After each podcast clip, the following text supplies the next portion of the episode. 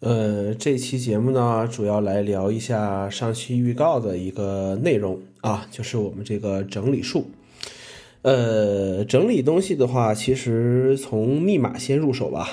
因为谁都有忘记密码这个经历啊。呃，随着这个时间推移，包括互联网越来越兴起，那么找回密码的这个复杂程度也是越来越大，因为它要验证很多东西，因为现在。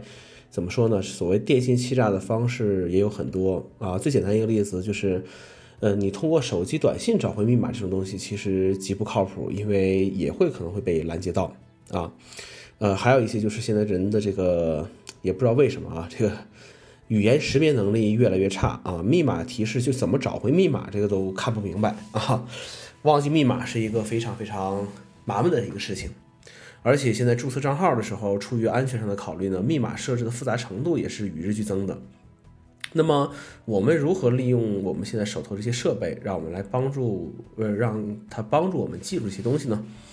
呃，当然了，这些技巧啊，这里面说的一些所谓的整理的一些技巧或者方法，都是建立在 macOS 平台和 iOS 平台上的。呃，为什么没有安卓和 Windows 啊？那因为我不用呗啊。呃，对于密码整理的第一个推荐的东西呢，就是一个软件啊，One Password，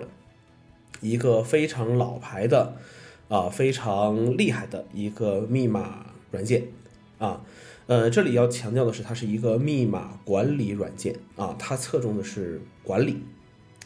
它在四大平台 iOS、安卓、macOS、Windows 上啊，都有相应的这个版本。啊，现在的 iOS 上呢是免费加内购的这种模式。One Password 这个软件，它不只能够记录或者是生成我们这个网站密码，更重要的呢，它就是一个密码箱，你可以把你所有需要保密的内容直接放在里面。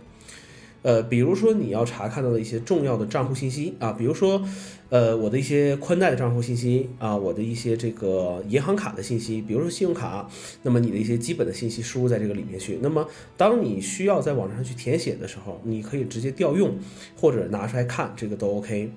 那么比如说我的这些所谓的这个护照、身份证，然后这些这个呃港澳通行证这这些照片的副本，那么全都会存在这个 One Password 里面，都可以放在这里面去。呃，当然，前提是你一定得记住 One Password 这个主密码是多少，你要设置一个主密码。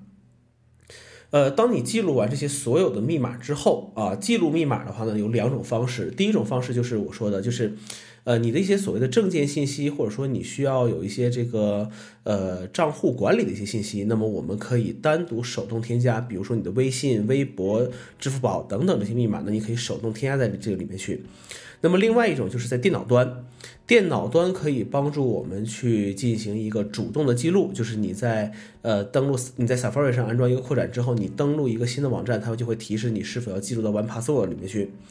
呃，那么这样来形成一个你的自己的一个密码库啊，自己的一个密码库。呃，目前的一个问题就是说，呃。在 iOS 设备中去记录密码，倒还是有一定的困难，就是 Safari 浏览器里面记录密码有一定困难。但是如果你的网站基本上登录完成之后的话，那么你就可以直接通过分享按钮中的 One Password 扩展来自动填充当前的页面的这个需要的账号和密码。呃，大多数情况下，这个。呃，在 iOS 的这个软件里面，比如说微信，那么这个时候如果微信没有做适配的话，那么 One Password 是没有办法去主动填写这个密码的。那么比如说有一些有一些软件它适配了 One Password，那么你在登录的时候可以直接调用 One Password 来进行这个直接的一个登录，那么这个就非常的简单和方便了。呃，但是，一旦这个更换一些设备之后的话，那么我们就需要知道 OnePasso 的主密码啊，这样来进行一个同步。所以说，我们为了一个就是简单的一个操作吧，我们需要把密码记录在 One Password 里面。那么这个东西还是一个问题，就是说它不光是记录你的密码，那么你的任何的你觉得有一些私密的一些信息，其实你都可以记录在 One Password 里面。它呃可以帮助你。帮助你做一个记录，然后的话呢，可以进行一个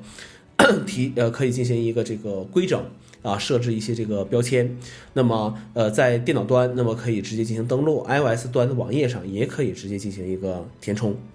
那么同样，One Password 呢还支持 iOS 的这个 Spotlight 搜索，可以快速进行一个搜索使用。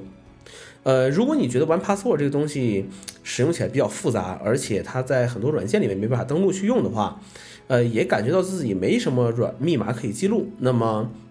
希望再简单一点的话，那么我们就我建议大家使用这个 iCloud 钥匙串，也是一个很不错的选择。呃，使用方法比较简单，在任何的一个平台上，只要开启了这个功能，我们在 Safari 中新注册账户的时候，iCloud 钥匙串啊，第一它会有一个提示，呃，不是一个建议密码出现。呃，因为我们现在这些密码最起码啊，以 Apple ID 为例，那么都是大写、小写、数字这样来进行一个组合。那么你希望你的密码更安全一些，那么你肯定要使用一些更复杂的方法。那么我那个 iCloud 钥匙串呢，会帮助我们生成一个复杂密码，这样来帮助我们完成整个这个注册过程。那么注册完成之后的话，那么这个网站的用户名、登录名和密码就会被记录在 iCloud 里面去。等你下次进行登录的时候，那么系统就会直接啊，你点一下密码那个选项，系统就会直接。把你上次的这个账户名密码直接进行一个登录就可以了。那么，如果你一个网站有多个账户名的话，那么也可以分别进行一个记录。呃，问题是，呃，iCloud 钥匙串它比较局限于网页端的一个记录。呃，你有一些，你比如说你家里宽带账户名密码是多少，你不知道。呃，我们通常做法就是打电话啊，问这个什么什么电信啊，各种各样的一些公司。其实这个就是一个浪费时间的一个这个过程。那我有一个东西记录下来的话，会更好一些。那么，呃，iCloud 里面呢，它有一个小技巧，是我们如果只是想查询一个网站，比如说啊，我今天要在一个没有登录 iCloud 账号的一个设备上去登录这个网站的话，那怎么办？那我可以在我的手机、平板这些设备上打开设置，选择 Safari。然后选择密码选项，然后找到这个网站的账户名和密码就 OK 了。那么总结一下这个小经验，就是说，第一个，呃，密码这个东西呢，有一部分密码需要我们主动的手动去进行一个填写，啊，一次一次填写完之后，它永久进行一个记录。那么我们在下次使用的时候，肯定就不会忘了，因为有一些账户名和密码可能就是呃。很长时间才会用一次。你比如说，你像微信、QQ 这些东西，呃，你如果用这一个手机，我们基本上都是自动登录，除非你给它重做系统或者是重新安装这些软件，那么你需要重新输密码。嗯，那么这个时候其实 One Password 就很重要了。那么你可以看到你记录的一些呃重要的账户的一些这个信息。那么那，One Password 的重点是去记录啊，而且现在我使用它的一个呃另外一个方向就是呃，你比如说我有很多这个。软件的一些这个序列号，呃，包括一些比较一些重要的证件信息，那我全都可以放在这个呃这个 One Password 里面，甚至说包括一些什么呃合同啊，各种各样一些东西，租租房的合同都可以放在这个里面去进行一个保存啊，加密，然后比较安全，在所有设备之间进行一个同步。